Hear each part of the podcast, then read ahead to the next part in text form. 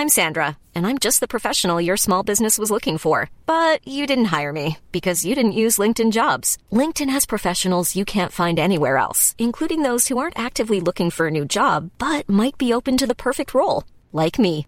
In a given month, over 70% of LinkedIn users don't visit other leading job sites. So if you're not looking on LinkedIn, you'll miss out on great candidates like Sandra. Start hiring professionals like a professional. Post your free job on linkedin.com/people today. Bienvenue dans On the Verge, le podcast de la sexualité masculine. Quel plaisir de recevoir pour ce nouvel épisode Emeric, qui anime entre autres le podcast Anecdate. Un échange vraiment chouette avec ce jeune trentenaire solaire, dynamique et en perpétuel questionnement sur son rapport au corps, aux femmes et à l'égalité. À travers euh, cet épisode, plusieurs thèmes sont abordés, notamment le rapport toxique à son corps que la comparaison euh, au corps des copains adolescents dans les vestiaires de sport a engendré, la complexité d'évoluer en tant que transfuge de classe et tout ce que cela comporte dans sa propre sexualité et masculinité.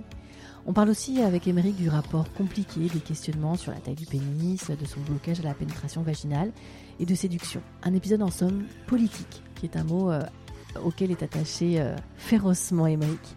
Et c'est un épisode très rafraîchissant, vraiment. J'espère que vous prendrez autant de plaisir à l'écouter que j'ai eu de rencontrer Emeric et d'échanger avec lui. Euh, J'en suis sortie vraiment avec euh, de très très bonnes énergies. Donc merci vraiment du fond du cœur à Emeric pour ce temps et de vous faire partager euh, notre échange. Je vous souhaite une excellente écoute. Pour ce nouvel épisode, c'est Emeric qui est en face de moi. Emeric, ça fait une heure et demie qu'on parle. Ouais. Emeric, tu as 30 ans Oui, depuis donc août dernier. exactement. Euh, tu as le podcast Anecdate. Tu fais plein d'autres trucs à côté. Et Yes. c'est ce que je te disais, j'aimerais bien euh, que tu te présentes comme tu le fais dans ton podcast à toi. Euh, tu, le dis, tu le dis en intro que c'est un hommage à Rokhaya Diallo. Et j'aime beaucoup la formulation, donc tu le fais faire à tes invités. Et donc vas-y, à toi. Yes, c'est un hommage à- au podcast Kif Taras de Rokaya Diallo et Grace Lee, et euh, parce qu'elles demandent à leurs invités de se situer so- socialement et dans les sujets euh, dont on parle, et notamment la sexualité, je trouve ça très important. Et euh, du coup, moi, euh, je me présente comme un homme cis blanc hétérosexuel qui vient d'une classe populaire. Parce que même dans mon rapport au date et à la sexualité, ça compte.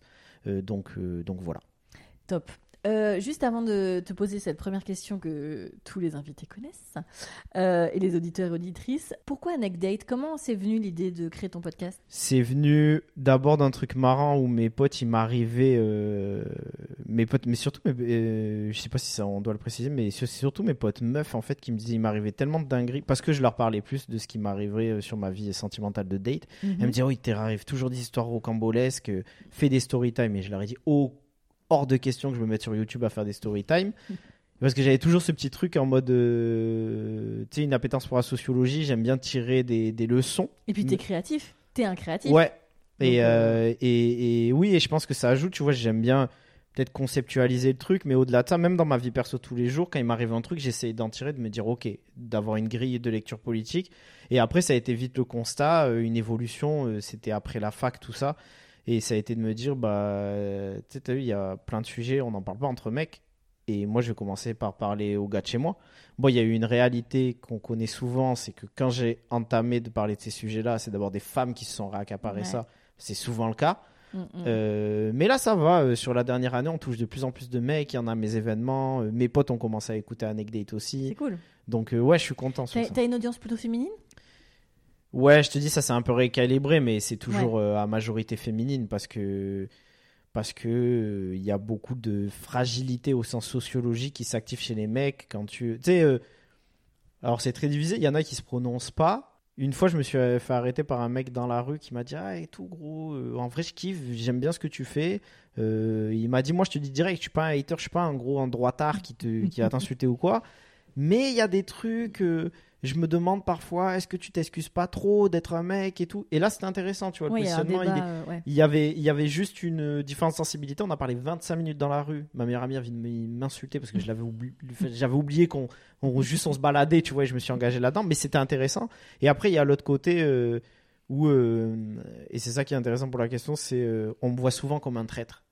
Ah. Ah, t'as pas honte et tout, tu donnes et tout, mais t'as aucun honneur. En gros, tu fais le jeu des femmes. Comme si, tu sais, c'était un jeu des femmes que je faisais.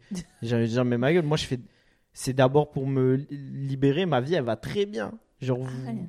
vous Ils empêcher pensent que t'es un choses. peu genre en, in- en infiltration et tu joues le jeu Ouais, et machin et tout Il y a Ah, ça. euh, autant tu vois quand ça vient de femmes, euh, vu que politiquement je suis très au fait de ce que je dégage et ce que je suis, euh, je dégage, j'entends euh, au niveau euh, de l'image et du propos, tu vois. Le gars se. Se- ouais, non, non, Je suis en train de dire qu'il a un charisme. de non, non, je suis très au fait de ce que je suis. Donc quand, quand c'est une femme qui s'en méfie Mhm. et qui se dit peut-être c'est un pick me ou c'est un infiltré, je me justifie toujours. Moi, c'est ma position politique. En tant que mec, tu te justifies.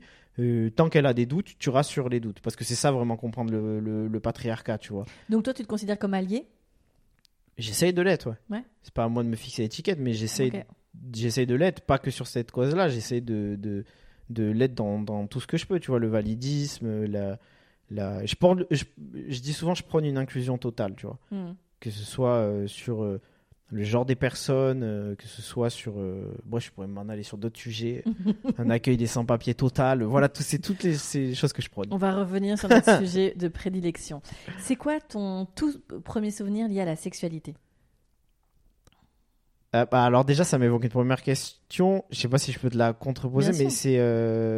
Qu'est-ce qu'on définit comme sexualité? Bah, euh, souvent, c'est là que l'invité va aussi donner sa, Ouais, tu vois. sa, sa définition parce que pour certains, euh, pour t'aiguiller un peu, pour certains, ça va être un, un- quelque chose qui est plus dans l'ordre du sensoriel. Donc, on est sur des, là sur des souvenirs euh, qui sont, qui sont plutôt euh, euh, pré, euh, pré, pré, préadolescence, donc 5, 6, 7 ans, Ah ça ouais. peut être, tu vois, des choses euh, euh, plutôt, euh, euh, voilà, plus autour de la sensualité.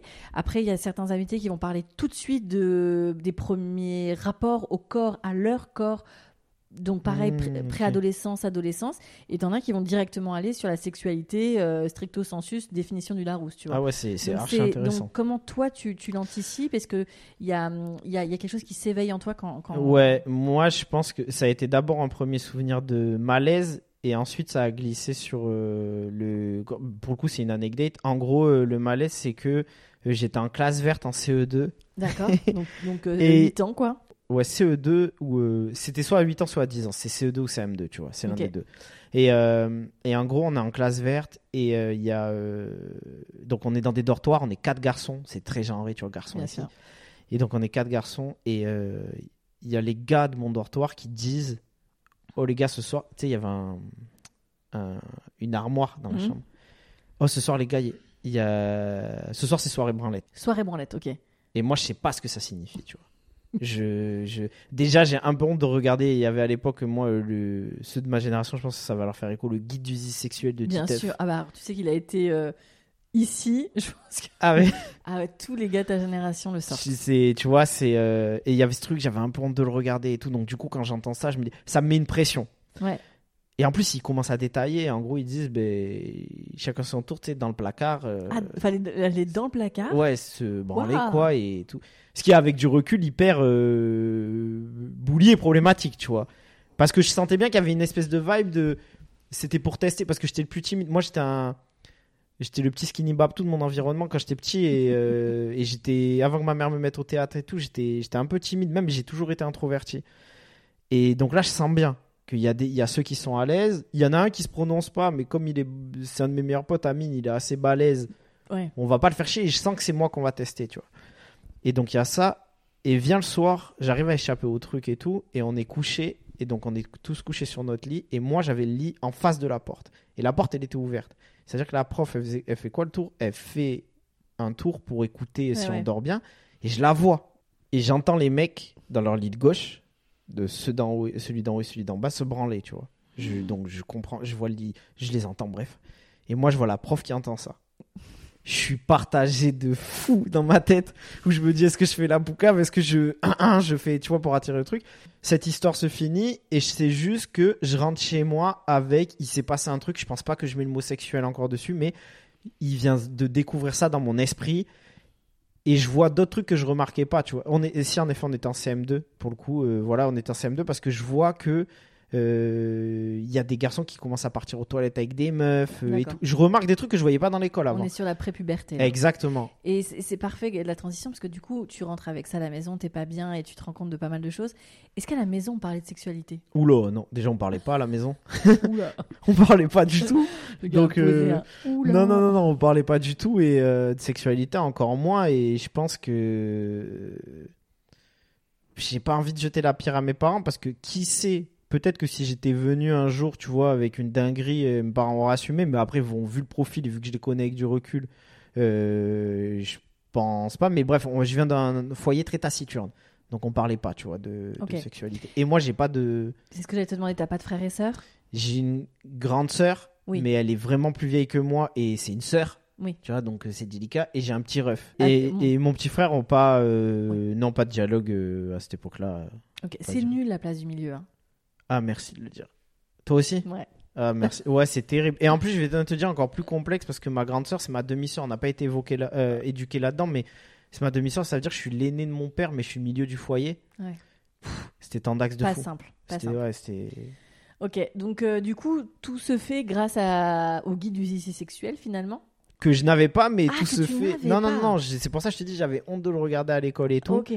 Et, euh, et ouais, pour reprendre ce souvenir, je rentre avec, je suis à CM2 et je pense que le deuxième souvenir, c'est, euh, tu sais, il y a l'époque des films de TF1, Mhm. mais sauf que comme tu t'as école le lendemain, tu peux pas les terminer en entier. Tu t'arrêtes à la pub. et moi, comme je dis souvent, mon, ma première éducation sexuelle, elle s'est faite grâce à James Bond. Parce qu'en fait, tu regardais James Bond, il y avait toujours la scène de cul avec la Ouais, meuf. ça, ouais, ça restait. Mais je- voilà, mais je mets des gros guillemets, mais c'est ça qui est intéressant. D'accord. C'était une scène où tu sais, tu en gros grosso modo euh, des draps, ils glissent. euh, Enfin, tu vois avec l'œil de gamin que je suis le truc comme ça. Tu comprends juste que le cul c'est un truc qui glisse direct, très propre. Mhm.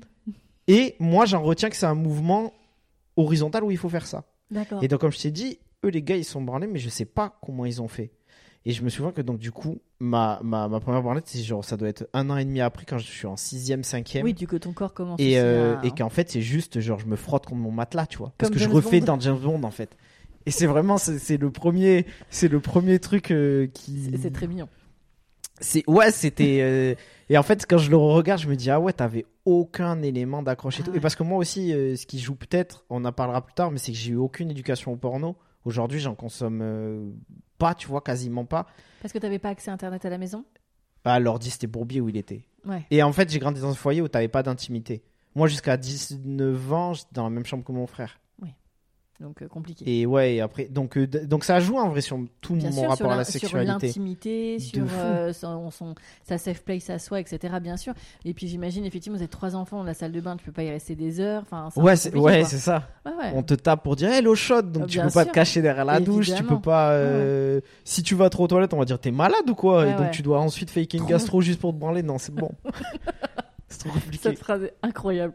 Euh, ok, donc du coup, comment ça se passe euh, le rapport à la puberté? Donc, tu arrives effectivement euh, au collège, tu les corps changent, ça bouge. Alors c'est vrai que chez les jeunes femmes, Ouais. c'est très significatif. Chez les garçons, c'est un peu plus euh, en douceur, quoique parfois il y a des poussées euh, à la puberté qui sont assez, euh, assez visibles. Comment toi tu gères ça, ce changement de corps? Alors, je suis très. euh, Alors, il y a un truc sur ça. Je pense qu'on y reviendra vers la fin, dans la dernière partie, parce que je m'en suis rendu compte récemment. Mais à l'époque, pour me remettre dans le contexte de l'époque, je suis quand même très. euh, Pas exposé à être complexé. Je dirais pas ça, parce que je, je vois bien qu'il y a plein d'autres. euh, Il y a d'autres gens qui ont vécu pire. Par contre, j'étais très gêné quand j'étais petit. Et j'ai gardé ça longtemps, jusqu'à quasi l'année dernière. La pudeur? Ouais, c'est. C'était. euh, J'étais gêné par tout ce qu'il y avait de sexuel, de rapport au corps. Et par exemple, j'ai commencé à faire du basket quand j'étais au collège. Mhm. Et il y avait cette règle que, pareil, avec du recul, je trouve un peu débile, que notre coach, c'était une femme qui avait instauré ça, où elle voulait, elle voulait pas de différence. Dans sa tête, je, sais pas, ça devait être pour souder l'équipe. Elle voulait que tout le monde se douche. Mais quand tout le monde se douche, c'était tout le monde se douche à poil. Donc c'était un Ah peu imposé, ça, tu vois. Waouh, c'est violent sur des ados. Hein. C'est violent de fou. Et sauf que quand t'es dans une euh, truc où moi je le répète, euh, j'étais le petit skinny bab de mon équipe.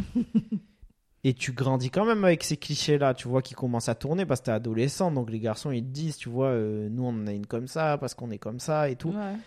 Ouais, une pression de fou. Mais vraiment, je te dis, c'était la boule au ventre. C'est-à-dire que j'inventais des subterfuges de zinzin. Il y avait une porte sortie de secours dans le vestiaire. Donc, c'est-à-dire, moi, j'allais et je taillais. Et quand Ah ouais. le lendemain, et les gens ils repéraient, quand ils me disaient, Eh, la dernière fois tu t'es pas douché et tout, j'ai dit, mais non, mais parce que mon père en fait il m'attend et du coup faut que je me douche chez moi et tout. Et en fait c'était. Ah ouais, c'était l'engrenage de. Ouais. ouais. Et c'était trop chelou parce que du coup tu ramènes à la maison des questions où de base t'es bien avec ton corps, tu te poses même pas. Moi je cala même pas. Par exemple, j'étais petit, c'est un truc qui m'a jamais. euh, J'étais pas le plus petit du monde, mais j'étais petit. En Ah, si, termes de taille, t'étais plus petit que les ouais, autres. non, à cette époque, en vrai, si, j'étais le petit, j'étais vraiment le cours de l'équipe. Mais du coup, tu commences à te poser des questions sur des trucs qui te tapent même pas dans le crâne de base. Et là, tu commences à te dire euh, Ah ouais, donc tu commences à prendre une règle, à mesurer ton sexe. Et tu commences à taper des trucs. euh, et parce qu'après, j'ai découvert comment on effaçait l'historique sur l'ordinateur. Donc, j'ai pu poser quelques questions à Google. à Wanadu à l'époque. Mais, euh, mais donc, du coup, tu commences à dire des trucs comme ça. Et, et ouais, je dirais, j'ai une adolescence où j'étais gêné. Et j'étais gêné même dans mon comportement. Donc, ça allait au-delà du corps. C'est intéressant parce que c'est vraiment quelque chose que tu crées toi-même. Tu, tu, tu De vois, de vraiment. Il y a des injonctions sociétales, forcément. Bien sûr, mais elles- tu les, tu les, vraiment, tu les embrasses complètement, alors que pour le moment, t'as pas subi de moquerie directement. Non. Enfin, tu vois, donc c'est- fort quand même le poids de la société. Là, ce que ça peut, ce que ça peut euh, engendrer, comme tu le dis très bien, sur euh, sur un môme qui, a fortiori, a pas forcément de raison. Tu vois? Ben, J'irais même euh, au-delà de ça. C'est pour moi, c'est vraiment le poids de la masculinité à ce moment-là. Mhm. Parce qu'en fait, il y a une célèbre phrase de Virginie Despentes qui dit euh, Oui, en gros, les hommes, ils font tout pour eux, ils se regardent constamment. S'ils aiment tant se regarder, qu'ils commencent aussi à s'enculer eux-mêmes, tu vois. C'est vraiment très Virginie C'est oui, c'est très elle, tu vois. Et en fait, elle est très vraie, cette phrase. Mhm. Parce que, avec du recul, je me dis que t'accordes pas de l'importance à comment tu te vois dans le miroir, t'accordes de l'importance à qu'est-ce que les autres projettent sur toi. Alors qu'ils ont même pas vu ton corps encore. En l'occurrence, les hommes. Là, Ouais, les hommes. Les garçons. Moi, les gars avec qui j'ai grandi. Alors, si t'as, euh, tu commences à être en moule bite à la piscine parce que vous avez ces cours de piscine là et tout, etc. Le vrai premier trauma où il vient, c'est qu'un jour, je suis à un anniversaire et tu connais les anniversaires d'ados. Et, euh, et vas-y, il se décide à un moment, on se baigne et il se décide à un moment de dire euh, on enlève le maillot à toi, tu vois. On- on- Ah, on va t'enlever ton maillot de Ouais. bain. Ah, donc on va te balancer dans la piscine et on va t'enlever le maillot, tu vois. Déjà, je pense qu'ils font ça parce qu'ils sentent que je suis gêné. Que t'es en insécurité par rapport ouais, à ça, bien sûr. pour ça.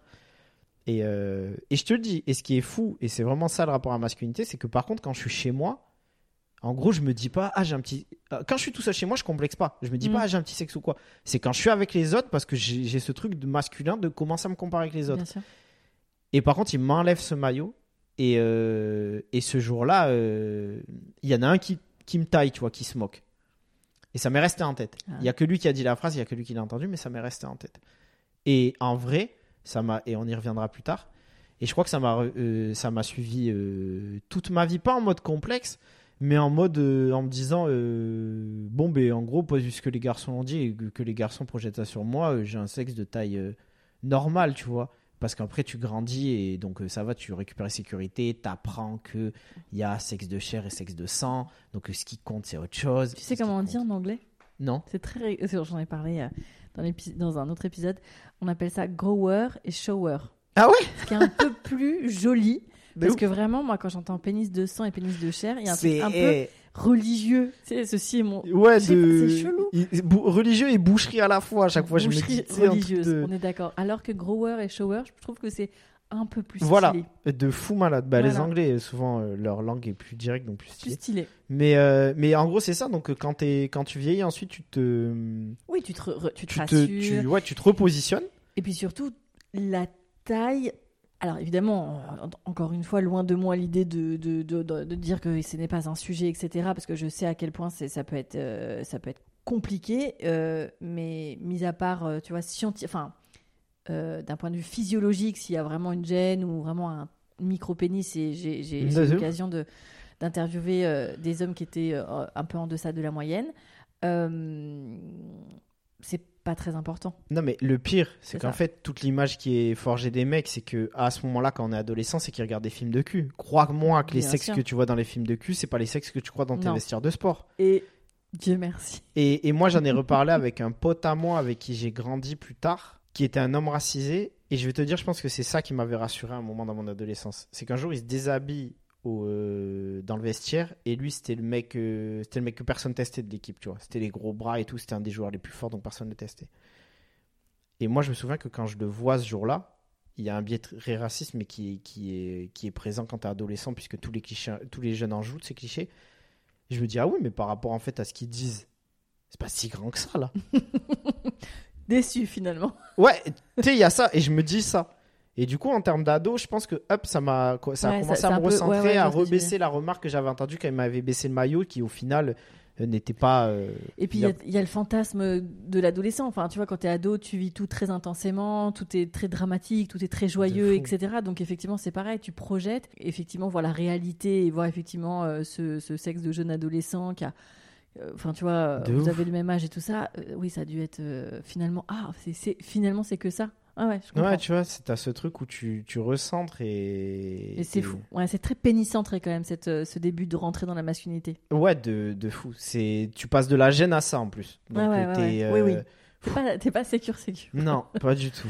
Donc t'es au, t'es au collège, etc. Comment ça va se passer pour toi, euh, bah, justement, euh, l'apprentissage de, de- du fleur de la sexualité euh, Est-ce que assez naturellement, c'est les filles que tu regardes? Est-ce que Alors, euh, y- oui, c'est les filles que je regarde, mais euh, je pense que tu t'as ce truc aussi de qui va avec euh, au-delà. Alors, c'est très sociétal, peut-être que c'est encore plus le cas dans, dans, dans les zones où j'ai grandi, mais dans tous les cas, tu vis tellement dans un truc hétéronormé que oui, ton premier réflexe, c'est limite, tu te dis, euh, je- c'est les filles que je dois regarder, tu vois. ouais, ouais, il y a même pas de. Donc, de- mais de moi, en l'occurrence, oui, tu vois, je suis sur ça. euh, je les regarde amoureusement, pas sexuellement, parce que le sexe, ça me gêne. Mm. Donc j'ai ça. En tout cas, là, si on parle de l'époque où, euh, euh, et déjà, il faut savoir un truc, c'est que moi, j'ai eu une adolescence et ça jusqu'au lycée, j'étais invisible.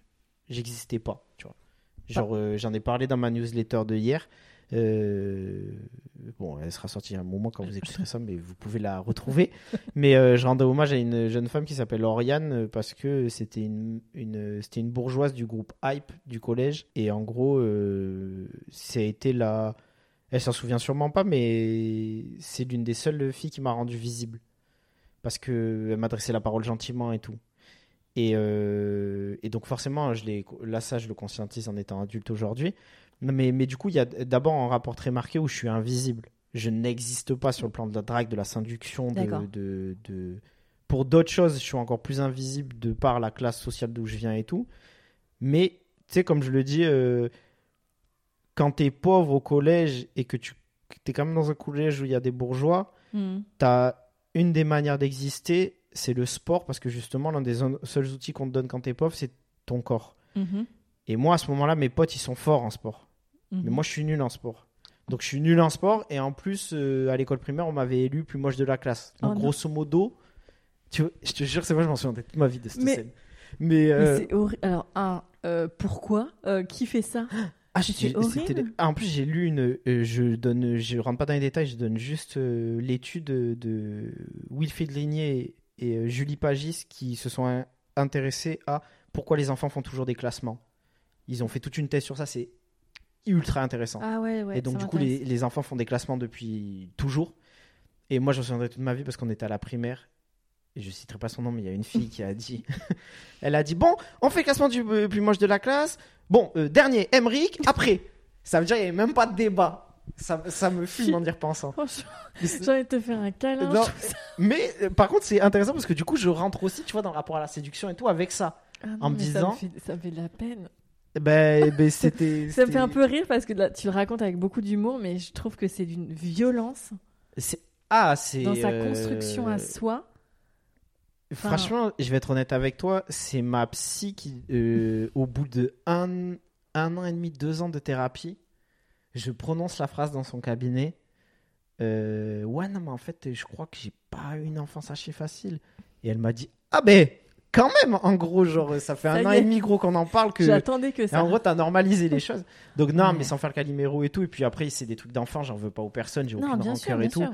Mais, mais oui, ça te. Donc, du coup, je rentre dans ce truc Bah, au collège, je suis invisible, tu vois. Ça reste des épisodes traumatiques, même si effectivement t'en as fait une forme de résilience et aujourd'hui t'en rigoles et tu, tu, tu t'es t'es passé au-dessus de ça parce que t'es es intelligent. Euh, ça reste des moments. euh, Ça te forge. Voilà, qui sont quand même faut dépasser. Ça te... Donc, euh, ok. Donc, euh, donc ouais, le collège, je rentre avec ce truc-là de me dire. euh, et franchement, en vrai, hommage à ma mère parce que je pense qu'elle m'a légué, au-delà du signe astrologique Lion qui fait que j'ai vécu. Elle m'a légué un truc de. de sais, chez moi, j'ai pas non plus. Je sais qu'il y a des gens qui ont plus souffert que moi. Je sais qu'il y a des ados qui ont plus souffert que moi. Bien sûr. Vraiment, tu vois, qui Bien sûr. vivaient plus mal les choses. Moi, je sais pas, j'avais cette distance de me dire, bon, Ok. je suis plus moche de la classe. Ouais, une forme mais de allez, je relâche, tu vois, genre, ouais. euh, on, avance. Et, et je, je m'étais fait au fait du, au truc du fait d'être invisible en fait. Et je pense que chez moi, quand ma mère me laissait beaucoup m'exprimer sur, euh, mon art, mes trucs et tout, j'étais pas, enfin voilà, tu vois ça. Et mais donc du coup, pardon, euh, je me suis égaré, mais dans le rapport à la sexualité, et la séduction, jusqu'au lycée invisible. Mhm. Au lycée, ça change parce que je tombe dans une classe où il y a personne de mon ancien collège et je peux être moi moi-même. D'accord. Et là, les gens me découvrent autrement. Sur les filles, on me cala toujours pas, mais là, c'est des histoires juste bêtes et méchants que. Mais t'es friendzoné. on me- Ou Même pas, je tente pas. Ah, même pas. Parce qu'il y a grave un rapport de. Si tu tentes pas, t'échoues pas. Ok. Et les garçons, j'ai encore ce truc de garçon de, de l'échec. D'accord. Le râteau. Ouais, le râteau, de ça et tout. je me dis, je reste à ma place, tu vois. T'as encore ton diplôme de plus moche de la classe, reste à ta place. Tu, tu, tu restes, tu t'aventureras plus tard. Et donc, euh, donc vraiment invisible et tout. Mais par contre, là, oh oui, euh, j'ai, euh, il y a une fille qui s'appelait Clémence, elle faisait de l'italien, la vie de ma mère, comment j'étais amoureux d'elle. Mais tu sais, amoureux, tu crois que t'es amoureux, mais c'est juste, tu la vois, elle était trop belle. Je la Mm. voyais en 4D dans les, dans les trucs du lycée et tout. j'ai essayé, c'était l'époque de Facebook, donc j'ai dû faire un POC que j'ai retiré ensuite.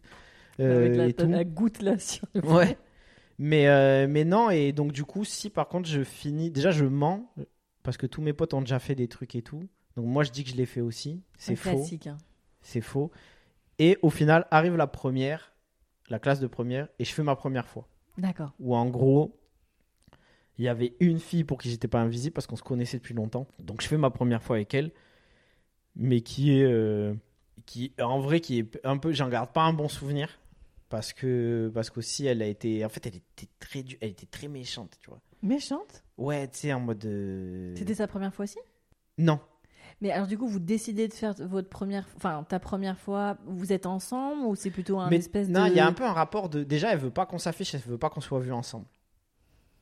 Et moi je me fais un peu je me fais un peu berner par ça je suis peu, naïf. ouais, ouais. genre je me dis non mais t'as vu pour vivre ils vont cacher elle a peut-être raison et tout C'est trop mignon parce que tu t'accommodes Ouais. de toutes les situations. alors Bellec les gens qui écoutent ça ça a changé. Venez pas. S'il y a des gens qui vont, me retrouvent qui vous voient mes DM je m'accorde plus des gens maintenant je dis ce que j'ai à dire. Mais mais oui et, et puis non mais ça m'arrange. Parce Bien que je, je sais que si je reste caché Ouais. je vais peut-être pouvoir coucher. moyen chose où là je commence à en avoir envie. Hmm. Euh, tu vois. Euh, surtout que c'est une époque où j'ai toujours pas d'intimité Donc, euh, Donc, moi je suis dans la donc euh, donc ouais il y a des trucs que dans ma tête d'ado parce que Oui. t'es un ado en vrai au lycée encore Ah bah après c'est puis c'est hormonal. Enfin, Ouais, un ça urge, un là. moment donné, faut. Oui, oui. et euh, surtout moi je consomme pas de porno non plus donc pff, Donc tout dans la tête. Ouais, tout dans la tête, tout dans l'imagination. Et j'ai en gardé ça encore aujourd'hui en vrai. Et, et donc du coup, je fais ma première fois. Et tu sais, elle est un peu, en vrai, elle est un peu bully, tu vois, avec moi, donc donc pas top. Et c'est pour ça que je sais pas si sur cette période-là, j'ai tant à dire, ni- ne serait-ce que retenir ce qui m'a par contre forgé pour quand ma sexualité a vraiment débuté, c'est le côté genre invisible, personne me donne l'heure. Et par contre, je rentre à la fac. Mhm. Et là, déjà, gros changement, je passe de BlackBerry à iPhone. Ça veut dire que sur l'iPhone, je commence à avoir Instagram et je peux installer des applications de rencontres. Et là, la fac. Et attention, attention, la fac, tu vois. Genre là, c'est autre chose. Faudrait mettre un petit son. Ah ouais, là, vraiment, il faudrait une immersion de l'époque. Non, là, la fac, c'est. euh, Et la fac, et en plus, je sors du lycée où Tu fais une fac de quoi? je, fais, euh, je commence une année de droit. Je dois arrêter pour des raisons euh, familiales. Et donc, du coup, je deviens. Je dois prendre un travail, grosso modo. Mhm. Je deviens assistant pour un enfant autiste. Mhm. Et ça a changé ma vie parce que euh, c'est grâce à lui que j'ai commencé à écrire. Mhm. Euh, et, euh, et bref, et ensuite, derrière, je me retrouve dans mes vraies études de communication à l'ISIC à Bordeaux. Donc en plus euh, une voix assez féminine. Et ouais, bah là, tu vois, tu touches un point. Mhm. Dans mon amphi, c'était 188 filles, 12 garçons. Sur les 12 garçons, il y avait 50-60% qui étaient gays. Donc, ma gueule, dans l'amphithéâtre, en sachant que je sors du lycée et au lycée, je me suis un peu plus incarné. Donc, j'ai là, je commence à avoir un peu Là, confiance en un moi et petit tout. peu de, tu prends un peu de place quoi.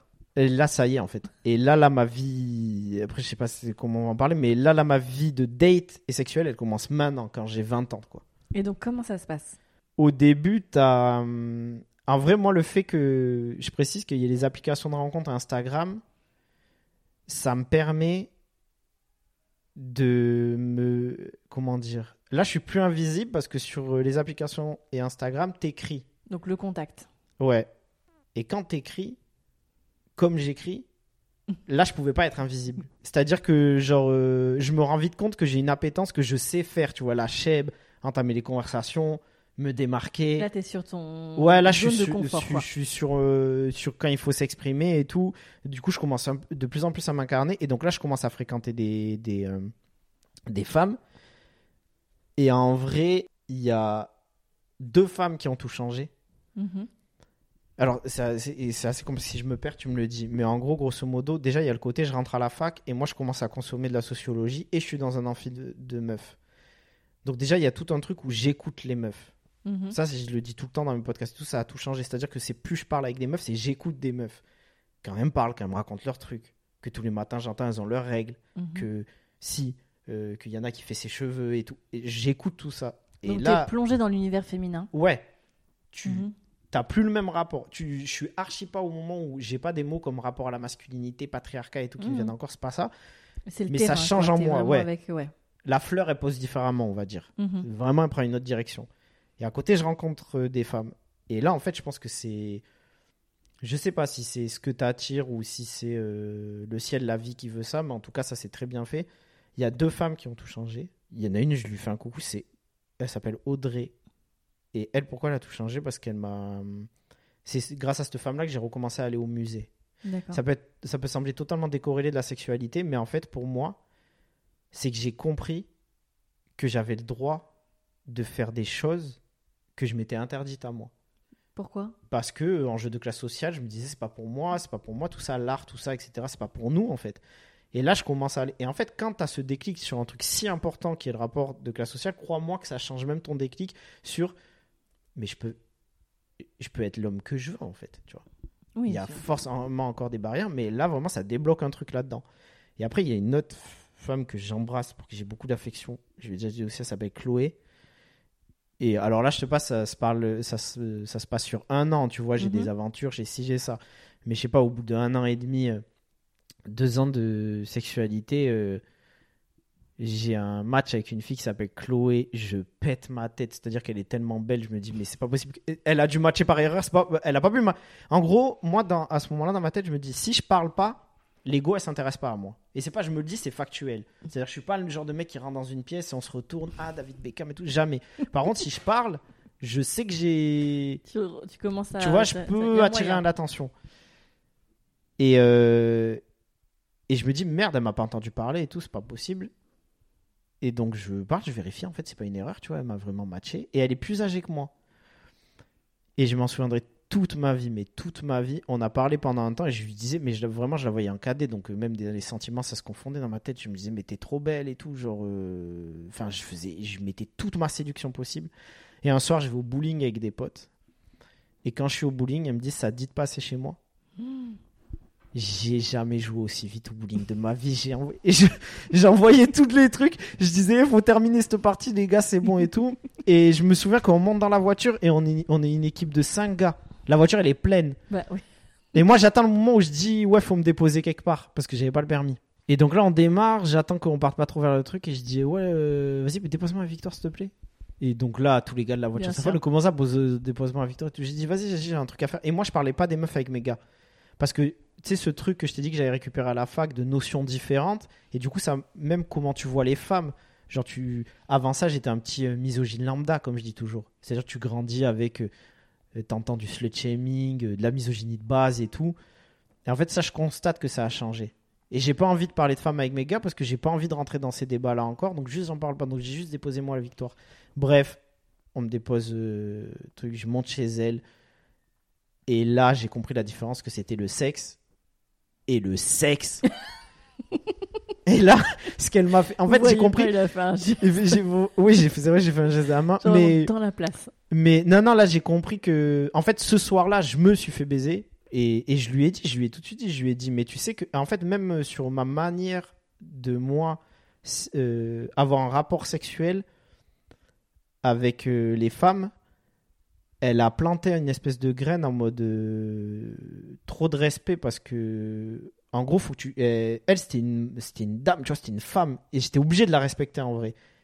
À partir du moment où Chloé m'a embrassé et on a fait ce qu'on a fait, je pouvais pas ne pas respecter une femme. C'était fini. C'était, je les voyais trop comme. Il y a eu un avant-après, quoi. Ah, il y a eu un avant-après Chloé. Ok. Et, et, grâce, heureusement pour moi, ça arrivait tôt.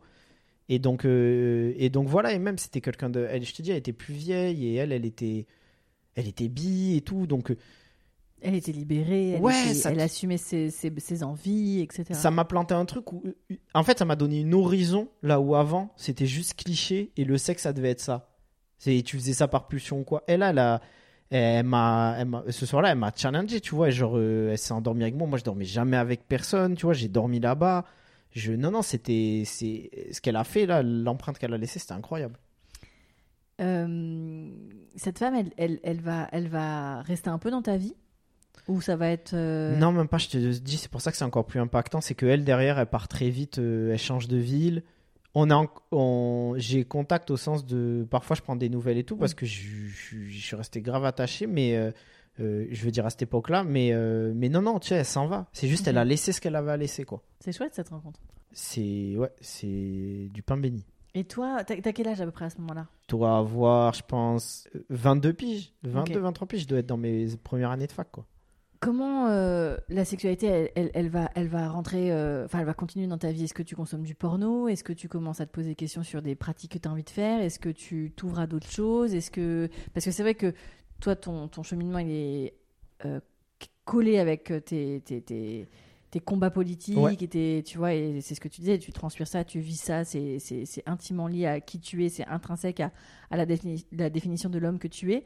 mais à un moment donné, est-ce qu'il n'y a pas une soupape Est-ce que tu n'as pas envie de vivre autre chose? Est-ce que hmm. tu te dis. Euh, ben, c'est archi intéressant ce que tu dis. Alors déjà, ça me permet de faire un rappel. Euh, je le dis tout le temps dans un date, mais là, je vais le dire là. Euh, je me décris pas. Euh, c'est pas. j'ai jamais été problématique. Hein. Au contraire, genre. Non, tu dit, là. Ouais, ouais. Mais ce que je veux dire, c'est que je reviens de beaucoup de choses et que là, forcément, on raconte l'histoire. Ça peut paraître très beau, amélioratif. Je préfère le dire parce que je sais les privilèges que ça peut ramener, mais mais ça a été aussi des évolutions, quoi, grosso modo. Et par rapport à ça, l'espèce de. ouais, c'était pas du jour au lendemain. Et par rapport à ça, justement, l'espèce de de truc que je me suis rendu compte au cours de cette dernière année qui avait été c'est un cadeau de fou que m'a laissé Chloé et, euh, et au-delà de ça comme tu l'as dit le fait que ce soit lié à mes avancées politiques qui allaient petit à petit mais il y a eu une partie de cadeau empoisonné que je me rendais pas compte à l'époque pourquoi? Parce qu'en fait du coup je me suis vachement construit sur le rapport à la femme mm-hmm. ce que moi je donne et du coup, je me suis construit où ma sexualité, c'était donner, donner, donner, donner. Sans. Mais en fait, grosso modo, quand tu es à la fac, que grosso modo, les filles que tu croises, elles ont l'habitude de tomber sur un bouc cliché qui sait même pas identifier un clitoris. Quand tu es tombé sur un bouc comme moi, qui a l'air à peu près. Euh, en tout cas, qui était plus à l'écoute, forcément, elle se laissait faire. Mhm. Je veux dire, elle se laissait faire dans le rapport à euh, le sexe et euh, va vers elle, tu vois. C'était mhm. unilatéral. Et en fait, petit à petit, sans m'en rendre compte, je me suis enfermé dans une espèce de cage dorée où je laissais pas accès à moi. Et moi, en plus, j'avais un rapport à la pénétration qui était, euh, qui était compliqué. En gros, que je ne voulais pas pénétrer avec mon sexe. Et, euh, et en fait, sauf que pareil, cadeau empoisonné, du coup, le truc politique et le truc aussi que j'ai hérité de Chloé et tout, je me cachais ça derrière les bonnes raisons. Parce qu'il y a des bonnes raisons à ça. En mode, le sexe ne doit pas forcément être hétéronormé, ça passe pas que par là. Bien sûr. Mais en fait, je me cachais là je me cachais mmh. là-dedans. À l'inverse. Et ça avait des côtés graves positifs. Je le regarde pas parce que ça m'a permis, comme j'ai dit, euh, d'être à l'écoute de femmes. Et puis de découvrir une, une sexualité plus slow. Exactement. D'avoir une sexualité qui était différente et tout. Mais à ce moment-là, je voyais pas l'angle mort, de je me connaissais pas. et donc du coup, euh, bah, je me souviens même d'une soirée avec une de mes meilleures amies, Océane, et elle pète sa tête en la soirée. Elle me dit, mais je lui raconte un truc que j'étais avec une meuf. Elle me dit, mais putain, mais comment tu fais pour euh, pas pénétrer? Enfin, les meufs, elles te demandent pas. Et je, leur, je lui disais, je lui disais, non, euh, je te jure, genre. Parce que moi, je fais pas, je fais pas différence d'intensité, tu vois. Pour moi, je fais l'amour, tu vois, quand même. Et, et du coup, c'est naturel, en fait.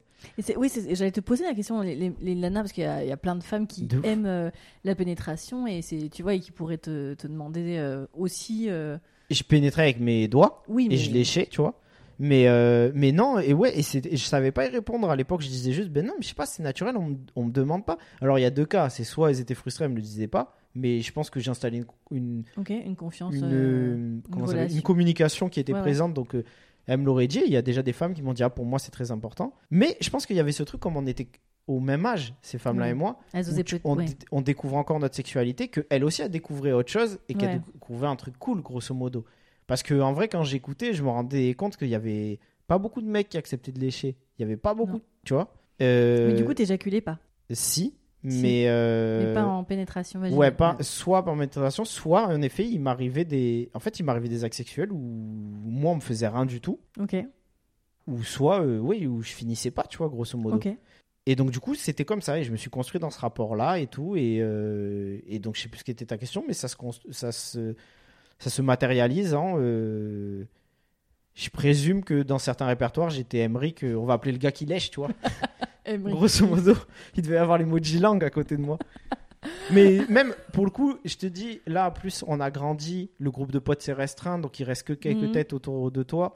Je parlais pas de cul avec mes potes, mais forcément, t'en parles quand même de temps en temps. Et mes potes commencent à me catégoriser aussi comme Emmerich, c'est le lécheur. Ah, d'accord. Tu vois. Mais par contre, je leur ai pas dit que, que je pénétrais pas. D'accord. Ce qui prouve aussi encore un rapport à la masculinité. D'accord, donc ça, t'a- t'avances. Et à quel moment, justement, il va y avoir ce déclic où tu te rends compte que peut-être ce serait pas mal que ce soit un partage, cette relation sexuelle, et pas forcément dans un sens? Eh ben, c'est assez fou et c'est aussi très significatif de la, de la masculinité parce que la masculinité, on a l'impression qu'on peut confier notre tendresse et notre rapport à la douceur que quand en gros c'est ta meuf, que quand t'es amoureux. the, the one, quoi. Ouais, exactement. Et moi, le truc, c'est que j'avais des romances, j'ai connu des femmes, Mhm.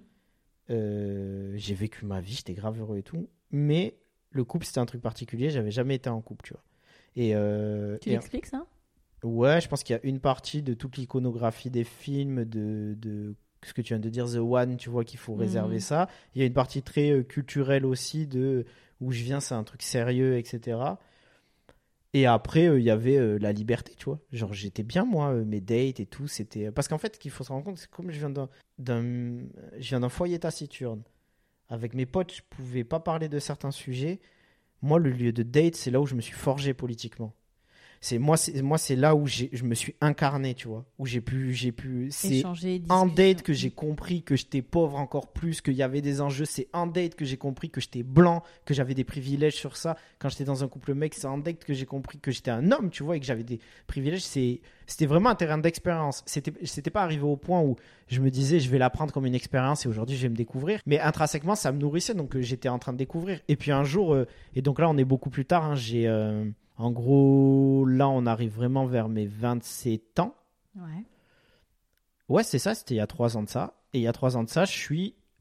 Je tombe amoureux pour la première fois. Et je suis en couple avec une personne euh, divinement exceptionnelle. Mhm. Et euh, un jour, en plein acte sexuel, euh, après un acte sexuel, elle s'arrête et elle me dit euh, Bon, Emmerich, il faut qu'on parle d'un truc et tout. Elle me dit Tu. Enfin, franchement, c'est super. Je kiffe faire l'amour avec toi et tout, mais tu ne me laisses aucun accès à toi. Ah. Et là, parce que là, du coup, là, là, il y a le bruit de, tu sais, les bruits de verre qui se cassent parce que vraiment, là, par contre, euh, euh, on n'est jamais fini d'être déconstruit et tout. Évidemment, c'est une fumisterie, la déconstruction, mais t'atteins des certains seuils de maturité. Et moi, dans mon rapport à la sociologie, à la politique et tout, 27 ans, j'avais un certain seuil Ouais. de maturité sur certaines choses. Et euh, donc là, ouais, bruit de verre qui se casse parce que je prends conscience de ce qu'elle vient de me dire, en fait. Ça fait combien de temps que vous êtes ensemble à, ce moment-là? Bah, en plus, c'est très intéressant que tu poses ça parce que notre relation a commencé à distance. En gros, on s'est croisé une fois, elle est partie loin. Et quand elle était loin, on avait des, forcément des discussions sur la sexualité. Et elle, elle m'avait dit la pénétration, ça compte pour moi. J'étais en tachycardie. Je me suis dit, euh, mais attends, mais je l'aime. Donc là, il y a... là, là, en fait, tu vas passer par le challenge. Tu vas vouloir te challenger. Et la première fois qu'on l'a fait ensemble, il y a ce truc très marrant. En fait, j'avais, j'habitais chez deux de mes meilleurs amis euh, quand je venais sur Paris. Je faisais les allers-retours. Et euh, donc, mon premier date avec cette fille se passe hyper bien. Et en fait, euh, elle me dit Ah, mais ma mère a un appart près de Paris. Est-ce que ça dit qu'on y aille ce week-end et tout? Et je dis Ah, ouais, trop cool et tout. Je rentre. Et je dis à mes copines Oh putain, elle m'a dit qu'on allait aller en week-end et tout. Elle m'a dit Ah, ben ça y est, ça va se faire alors. Et moi, je suis naïf. Le même Emric qui était du plus loin, j'étais classe, je dis se faire quoi? Mais non, pas du tout et tout. Enfin, juste on va, on va kiffer et tout. Elle m'a dit, hey, gros, ça fait 8 mois, vous parlez à distance, là, vous rentrez. Elle va te baiser, genre, c'est sûr, tu vois. Cherche pas. Et là, ça commence à rentrer dans ma tête. Je me souviens, j'étais dans le train, j'étais en tachycardie, j'étais en PLS et tout. Mais est-ce que tu peux. euh, je sais que c'est c'est compliqué hein, d'avoir ce recul-là, mais qu'est-ce qui te fait. Qu'est-ce qui t'inquiète dans la, dans la pénétration? Est-ce qu'il y a. C'est symbolique Est-ce que c'est Ah. physiologique Est-ce que c'est euh, ce que ça représente de, de, de, de- en tant qu'homme de pénétrer une Mhm. femme? Est-ce que tu arrives un peu aujourd'hui à le. Ben, c'est, tu vois, c'est archi intéressant que tu poses la question parce que dans ma tête, c'est tellement obvious Mhm. que j'oublie de le préciser. Mais oui, euh, alors j'en ai pris conscience aussi avec une thérapie en prenant du recul dessus, mais c'est le fait.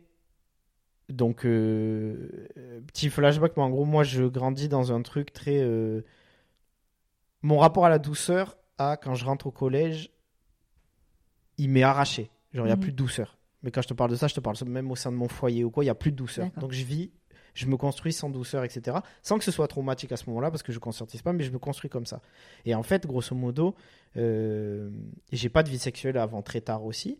Et quand tu as besoin de douceur quand tu es petit, euh, c'est, ça va être les câlins des gens, etc. que tu vas avoir. Quand tu commences à devenir ado et pré-adulte, tu vas remplacer ça par une copine avec qui tu es proche.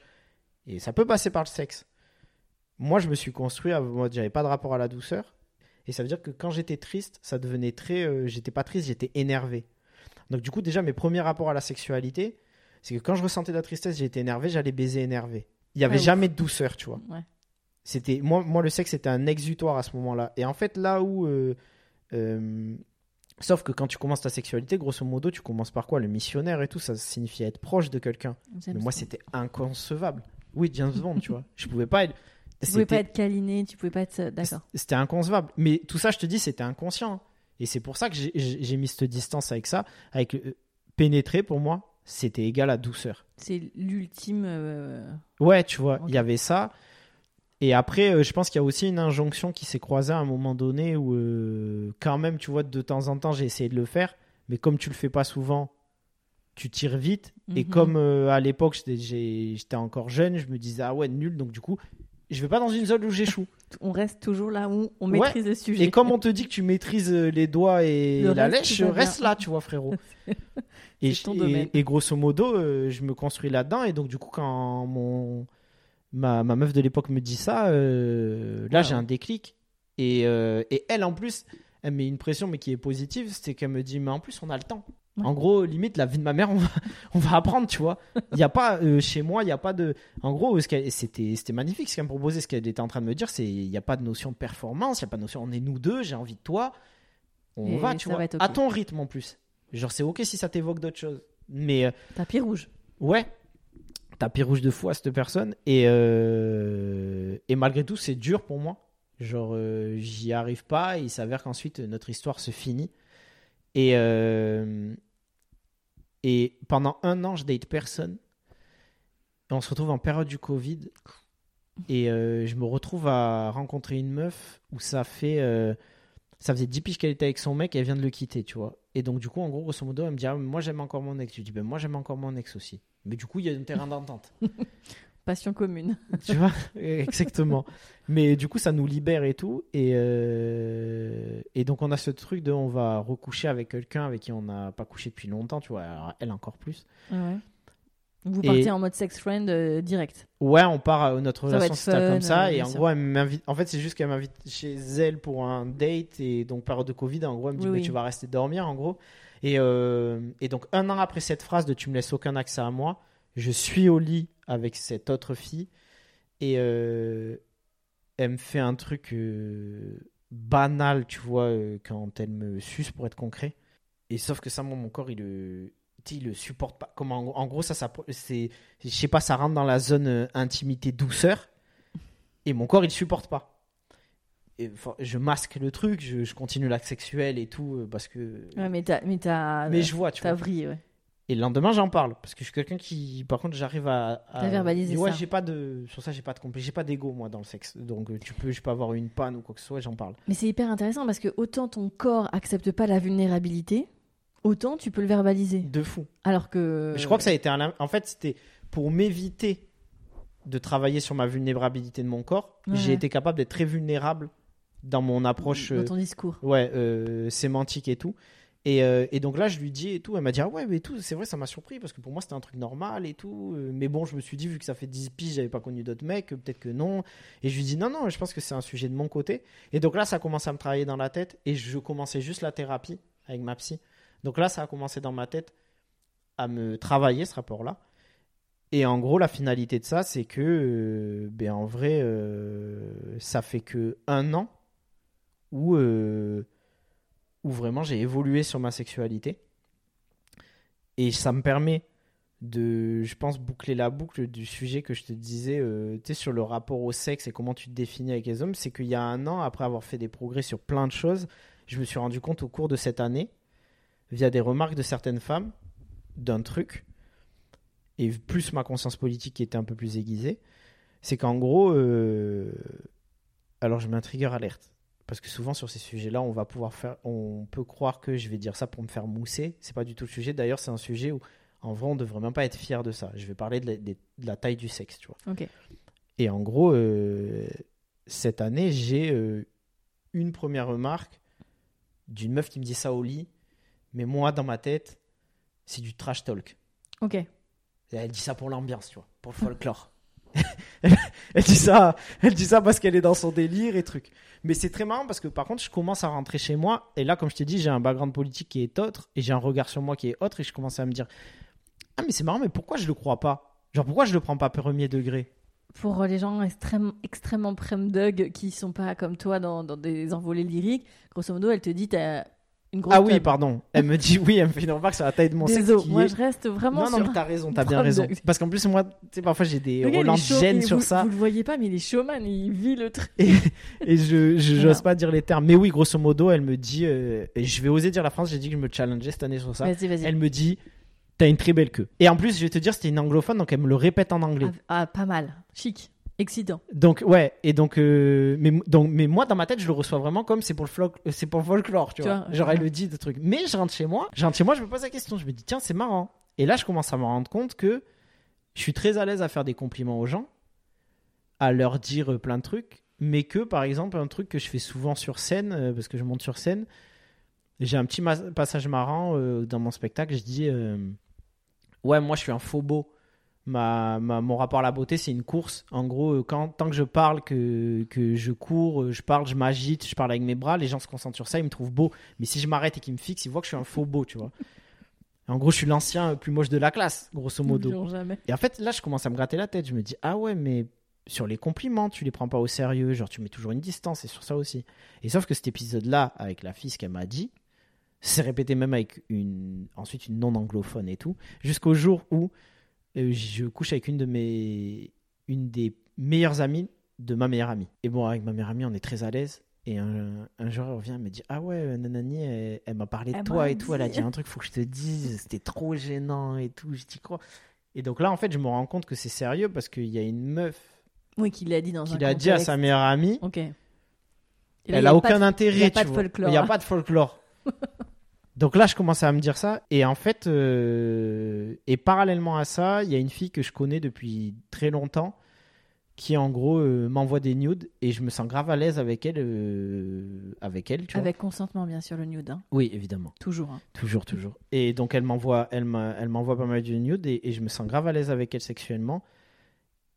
Et j'ose lui envoyer ma première nude. Et donc, ça se passe grave bien, tu vois. Alors, juste petit, comment on fait un bon nude quand on est un mec? Parce que j'ai eu pas Oula, mal de gars euh, à ce micro qui sont genre, ouais, mais non, moi je sais pas, c'est pas le, corps d'un mec. Moi, j'étais de la même école avant. Je me disais, c'est pas intéressant. euh, c'était, c'est pas, c'est pas. Je crois que t'en as parlé avec euh, Léa de. Ouais, ouais, je ça. disais, Moi, en gros, je lui disais, mais tu vois, c'est pour, c'est pour te dire, c'est récent. Et je lui disais, mais il y a rien à envoyer, tu vois. C'est, en tout cas, c'est pas, c'est pas créatif et tout. Mais, mais donc, du coup, non, en plus, je pense que c'était même pas beau. J'ai fait un truc lambda. Et pour le coup, je vais même te dire, j'ai envoyé une vidéo, j'ai pas envoyé une photo. Parce que la photo, je trouvais vraiment, il n'y a rien à Le exploiter mouvement, pour un mec. toujours. Voilà, toujours le mouvement. Et euh, ouais, c'est vrai ça. Mais du coup, ça se passe grave bien. Et donc là, euh, en fait, je commence à entendre d'autres phrases. Et cette année. euh, Toujours sur ton anatomie. Ouais, sur mon anatomie. Et même, euh, il y a des femmes qui commencent à me dire des trucs sur mon corps. Alors Mhm. que c'est la première année où je fais pas de sport et c'est la première fois de ma vie où je suis mal à l'aise dans mon corps, moi. Malgré tout, on me fait des compliments. Des compliments que j'ai jamais entendus. Et donc, du coup, je commence à m'interroger sur ça. Et là, en fait, j'ai le déclic de dire la conclusion de ce truc. C'est qu'en fait, et revenir à la phrase de Virginie Despentes de- du début d'épisode, c'est qu'en fait, je m'étais euh, construit par rapport à ce que les mecs, eux, re- rejaillissaient sur moi. Et il y a un autre truc qui est très important, c'est que moi j'ai grandi avec euh, dans un environnement, pas forcément mes amis proches, mais dans un environnement où il y avait beaucoup de racisme euh, intériorisé, tu vois, chez certaines Mhm. personnes. Et moi j'ai toujours fréquenté des, des personnes de tout horizon, mais eux, ils donnaient pas de la valeur aux femmes que je fréquentais. Tu vois ce que je veux dire? Parce qu'ils les trouvaient pas belles en gros. Ah, Et, euh, et, et du coup, comme ils les trouvaient pas belles, les femmes que je fréquentais ne comptaient pas. Et comme les femmes que je fréquentais ne comptaient pas pour eux, Emery qui fréquentait pas de meufs. Et en fait, ce truc-là de, rapport à mon corps et au rapport à ma taille de sexe, je me suis rendu compte que sur tout ça, je me suis construit par rapport à comment, dans la masculinité, tu vois, et comment les mecs me voyaient.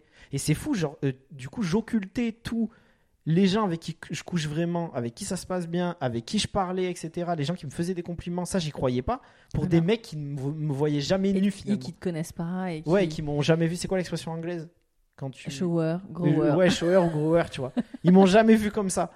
Et en fait, c'est c'est à eux que j'accordais de l'importance. Et c'est hein. pour ça que ça me permet de dire à tous les mecs eh, vraiment, faut qu'on prenne du recul sur notre masculinité. Parce que je te jure qu'on se construit jusqu'à dans notre sexualité vis-à-vis de ça. C'est là où tu définis parfaitement la masculinité toxique, du coup.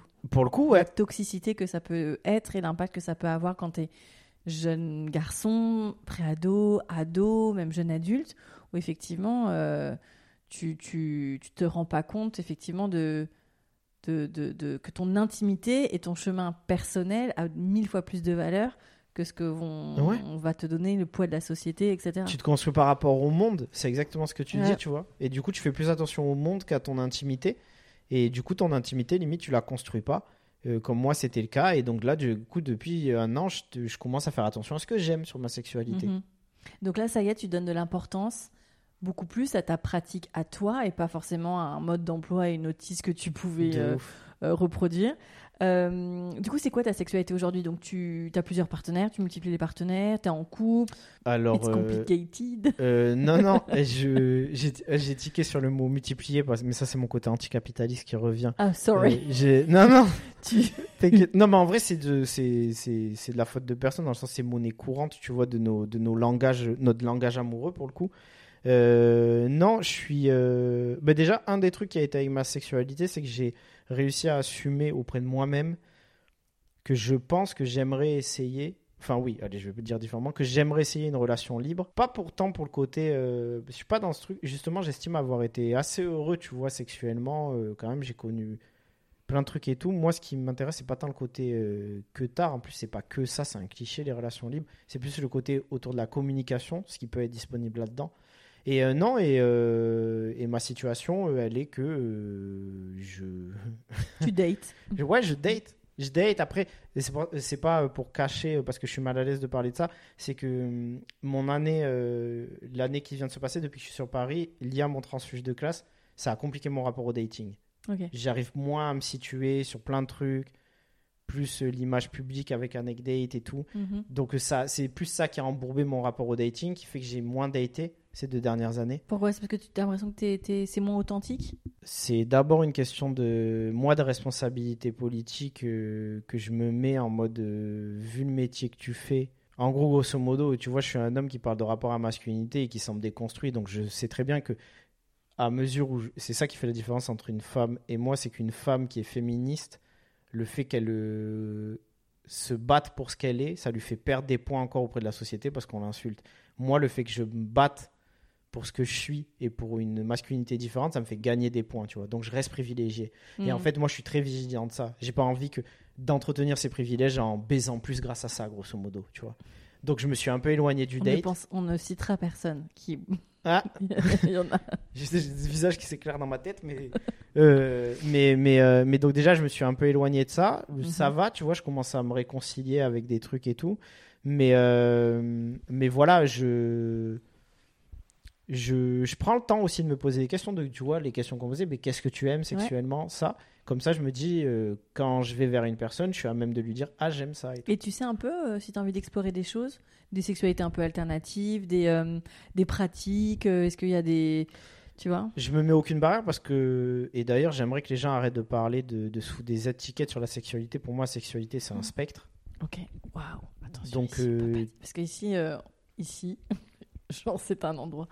Euh, Il y a une espèce de, de curseur de vanille, sexualité vanille, sexualité un peu plus trash, etc. Donc, sexualité vanille, c'est la sexualité un peu plus classique, tu vois. Après, il y a ce micro des, des hommes qui ont des sexualités euh, BDSM, Ok. des dominants, des hommes qui font, qui sont soumis, d'autres qui sont, qui ont des orientations diverses. Mhm. T'as vraiment, vraiment un panel. Donc, du coup, est-ce que toi, t'as des pratiques qui t'intéresseraient plus, sans parler forcément d'orientation, Hmm. choses comme ça, mais Eh bien, euh, ouais, je pense que j'ai pris conscience qu'il y avait le, le. Tu vois, tout à l'heure, j'ai parlé de.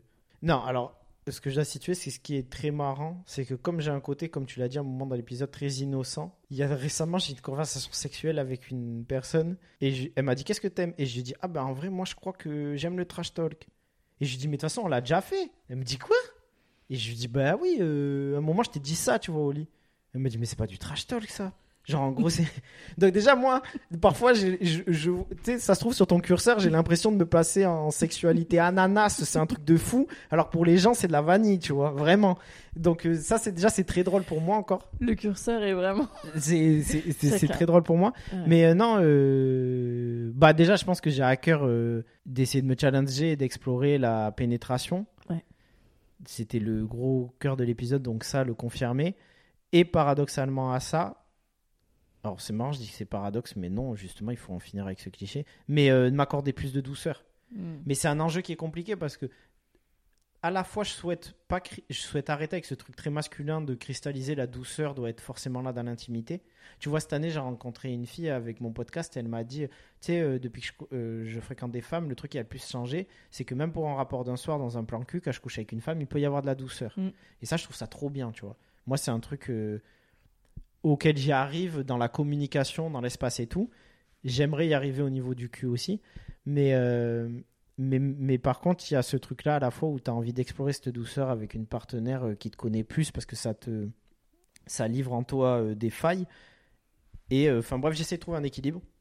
Mais du coup, ouais, je dirais euh, pénétration. euh, Je suis très très. Je pense que ça fait partie de la sexualité, faut pas que j'oublie de le dire. Mais en fait, je suis très branché écrit. Il me- tu sais, planter un décor avant. La scène, le, le Ouais, cinéma. tu vois, le, écrire le truc, dire à la personne les jeux comme ça, tu vois, je suis sur ça, ouais. C'est quoi le, le- le rapport que tu as avec toi aujourd'hui, avec ton corps à toi? Et ben là, en vrai, je pense que c'est la, c'est l'année où je me suis le mieux senti, tu vois. Ouais. Ça va au-delà du corps, je pense que forcément c'est lié euh, dans ma tête, genre plus que jamais je m'incarne et je sais qui je suis, Mhm. et ça sent dans mon corps. Et quand tu te regardes dans la glace, tu te trouves comment? J'ai toujours cette théorie du faux beau, mais je me dis que pour un, je suis peut-être le plus beau des faux beaux. On va le dire comme ça. Après, la Ce douceur, elle peut, elle commencer là aussi, tu vois. De quoi? La, la douceur, elle peut commencer là. De fou? Ben ouais, ouais, je. J'ai, euh, moi, elle passe par euh, commencer à accepter les compliments comme fait. Mhm. Et, euh, et puis, mais non, non, dans ma glace, aujourd'hui, je. Tu vois, j'ai repris le sport. Je t'ai dit, j'avais une année qui était compliquée à ce niveau-là. Et même, en fait, j'ai vu que dès lors que j'ai commencé à accepter les, les compliments qu'on m'a fait, je voyais que c'est moi qui étais trop sévère durant cette année-là avec mon corps. Donc, euh, non, je suis, je suis archi à l'aise et, euh, et je pense que ça se ressent, tu vois. Il y a Mhm. quelqu'un il y a pas longtemps qui m'a dit Putain, mais toi, quand tu marches, tu marches comme si tu avais raison. J'ai dit Ah, Faut toujours partir du principe qu'on a raison. Ça, c'est un truc de lion. Euh, top, Emric. Et on va bientôt terminer l'épisode. Qu'est-ce que, quels sont les conseils que tu pourrais donner aux auditeurs et auditrices? Ah ben, je pense que d'abord aux gars, je leur dirais que remets-toi devant le miroir et re-réfléchis pour qui tu baises. Vraiment, tu vois. Pour qui tu, pour qui, pour qui tu le fais. Mhm. Est-ce que si... Je sais très bien que les gars, ils vont reconnaître ce que je dis, que même pendant un acte sexuel, t'as déjà pensé à, tu vois, t'as déjà pensé à des trucs de, ah, t'as pas pensé forcément à tes gars pour m'en parler directement, mais à un truc de performance. En fait, tous ces trucs d'image sont liés à la masculinité. Mhm. Donc, euh, réfléchis pour qui tu baises.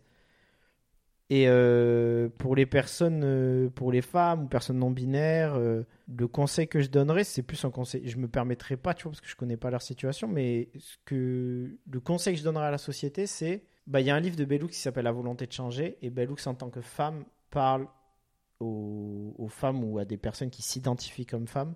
Elle dit qu'elles ont aussi peut-être une part du travail sur la place émotionnelle qu'elles laissent aux garçons. Mhm. Et du coup, euh, voilà, euh, faire attention parce qu'on est des êtres, on vit dans une société, on est des êtres poreux, ça veut dire que la société nous infiltre, on se façonne à mesure qu'on façonne la société et les gens. Donc forcément, il y a des choses qui t'ont imprégné, imprégné, pardon, que tu as pu prendre des mauvais réflexes, toi aussi, de masculinité, même si tu es une femme.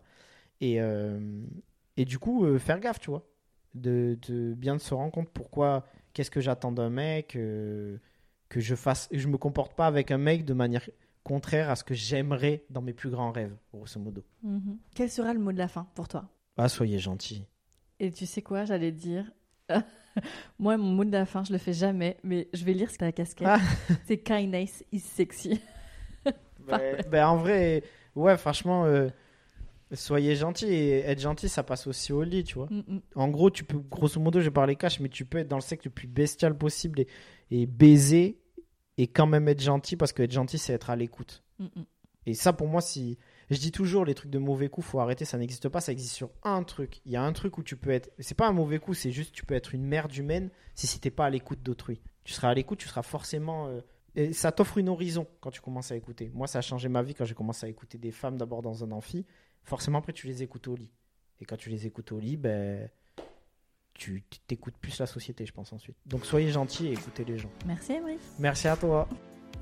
Merci encore à vous pour votre écoute et merci à Émeric vraiment. Euh, et j'en profite pour vous dire que le podcast a été lancé en février 2019 et que on commence bientôt 2024. C'est incroyable. Euh, merci pour votre soutien, merci pour votre fidélité, merci euh, d'être toujours là au rendez-vous. Euh, c'est un podcast qui existe grâce à vous. Tout le mérite vous revient du coup. N'hésitez pas à venir nous faire un coucou sur Discord aux auditeurs et auditrices avec qui on échange régulièrement sur les épisodes. Et surtout, je compte sur vous pour des pluies d'étoiles sur Spotify et Apple Podcast. Ça aide ce podcast à gagner en visibilité. À très bientôt dans un nouvel épisode de On the Verge.